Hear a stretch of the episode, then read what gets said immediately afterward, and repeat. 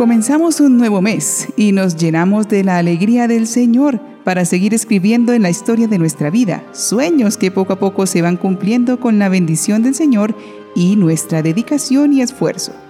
Dejemos que esa lluvia de bendiciones nos fortalezca y nos impulse a seguir adelante, sin lamentarnos por lo que no pudimos hacer, sino con el optimismo de todo lo que podemos lograr. Para ello, pidamos la intercesión de los santos que se recuerdan hoy, primero de julio. San Aarón, sacerdote y hermano de Moisés. Santa Esther, reina. Santos Julio y Aarón de Carlon, mártires. San Carilefo de Anilé, abad. San Domiciano de Bebrón, abad. San Eparquio de Angulema, presbítero. San Golbeno de León, obispo. San Martín de Viene, obispo, San Oliverio Plunkett, obispo y mártir. San Teodorico de Monteor, presbítero, San Sang Wailú, mártir. Beato Ignacio Falson, terciario franciscano y catequista. Beato Juan Nepomuceno San, presbítero y mártir. Y Beato Tomás Maxfield, presbítero y mártir. Hoy conoceremos a un particular santo de origen chino que con la simplicidad de los niños se ganó el cielo, dando su vida por Cristo. Él es Sant Sang Wailu. Su historia sucedió en el pueblo de Sugedian, cerca de Jieshui, en la provincia china de Hunan. Sang nació en el año 1843. Tenía 57 años cuando conoció el cristianismo y su corazón se llenó de amor por el Evangelio. Había una estación de misión y seis o siete familias católicas en el pueblo. La familia de Tsang Lu se opuso a su deseo de convertirse en cristiano e hicieron todo lo posible para detenerlo. Para prepararse para recibir su bautismo, se inscribió en el catecumenado de su comunidad pero solo había un grupo de niños, los cuales se reían de Tsang, a quien le costaba mucho aprenderse las oraciones. A Tsang no le importaba, pues su fervor era muy grande y no se desanimaba, deseoso de recibir su formación en la fe.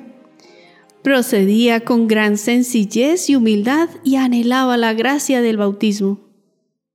Unos criminales locales comenzaron un plan de extorsión por una tarifa no delataría a los cristianos a los boxers, quienes perseguían a los cristianos, y Wailu pagó. El 9 de junio de 1900 llegaron los boxers y los cristianos advertidos abandonaron el pueblo. San Wailu era viejo y lento. Lo atraparon y lo llevaron de vuelta. Al llegar los boxers, él se presentó como cristiano y dijo que creía en Jesús, confesión de fe que fue respondida con varios lanzazos que le causaron la muerte, recibiendo el bautismo de sangre. Fue beatificado el 17 de abril de 1955 por Pío XII en el grupo llamado San Ignacio León Manjín y compañeros mártires, fue canonizado en un grupo de 120 mártires chinos el 1 de octubre del año 2000 por San Juan Pablo II. De las duras persecuciones a los cristianos en China, cada etapa tiene sus características. En cuanto a la persecución de los boxers, conozcamos un poco del entorno que se vivía en ese momento. A mitad del siglo XIX, China había realizado diversos acuerdos internacionales que la abrieron a compartir con el mundo, y esto permitió que existiera tolerancia hacia el cristianismo y la existencia de misiones en este país. Por entonces China empezó a crecer económicamente y las misiones fueron muy activas y se expandieron rápidamente. Pero a fines del siglo, los ingleses habían abarcado el 80% de la actividad comercial. Entonces las autoridades chinas se alarmaron, pues mirando la situación en la que estaban sometidos a los ingleses, su vecino país de India, reaccionaron ante los comerciantes europeos. Y con la ayuda de la emperatriz madre Su Si, se formó una sociedad secreta para expulsar a los europeos. Los ingleses dieron el nombre de Boxers a los miembros de dicha sociedad. En el año 1900, los Boxers se levantaron en armas, pusieron sitio a las delegaciones de los países extranjeros y asesinaron a gran número de comerciantes y misioneros. Entre las víctimas había cinco obispos, 29 sacerdotes, nueve religiosas, todos europeos, y de 20.000 a 30.000 católicos. En Roma se estudia actualmente la causa de cerca de 3.000 de esos mártires. Para que las canonizaciones y beatificaciones pudiesen llevarse a cabo, había que probar que habían sido asesinados por causa de la fe, in odium fidei, y no simplemente por razones políticas o porque la mayoría de ellos eran extranjeros, como puede parecer a una mirada rápida. La principal prueba fue un edicto del gobernador Yu Xien, que decía textualmente: La religión europea es cruel y malvada desprecia al hombre y oprime al pueblo. Todos los cristianos chinos que no abjuren de su religión serán ejecutados. Oíd, cristianos, y temblad, renunciad a esa religión perversa, temed y obedecer. Los boxers no odian a ningún ser humano, lo que odian es la religión. Oremos pidiendo a Dios que nos dé siempre el valor de seguir adelante, aunque todo parezca muy difícil de superar.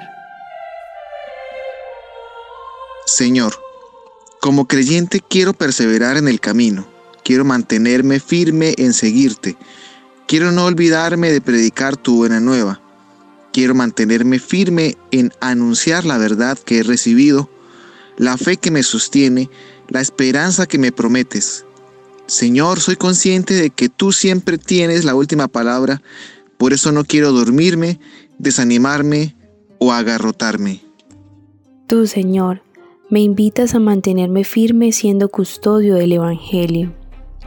Señor, me pides una actitud hecha de rectitud y de perseverancia.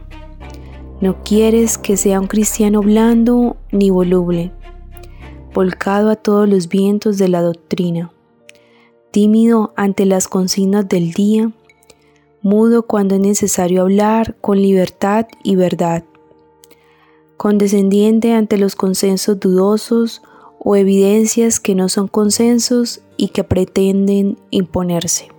Señor, lléname del entusiasmo de la Pascua. Quiero seguirte continuamente en mi propia vida y compartir con todas las gracias que este encuentro contigo germina en mi corazón. Amén. La peligrosa mezcla entre política, economía y religión genera situaciones muy tensas que desatan en violencia, opresión, conflictos y persecución. Se ponen en juego los intereses humanos, pero aferrados ante esta realidad material, ¿qué pasará? Hay que reconocer que un verdadero encuentro con Dios nos libera de estos conflictos. Nos da a entender cuáles son los verdaderos intereses del ser humano ser amado y ser pleno. Si nos sentimos amados y valoramos la vida del otro, es más fácil establecer un orden social y una armonía económica, pues Dios es muy generoso para ayudarnos con estos beneficios. Pero no lo lograremos si no contamos primero con un camino de conversión y fraternidad que nos ayude a liberar nuestro mundo de tantos conflictos. Pidamos a este humilde santo que nos ayude siempre a descubrir qué es lo verdaderamente importante, agradar a Dios. San Tang Wailu, ruega por nosotros.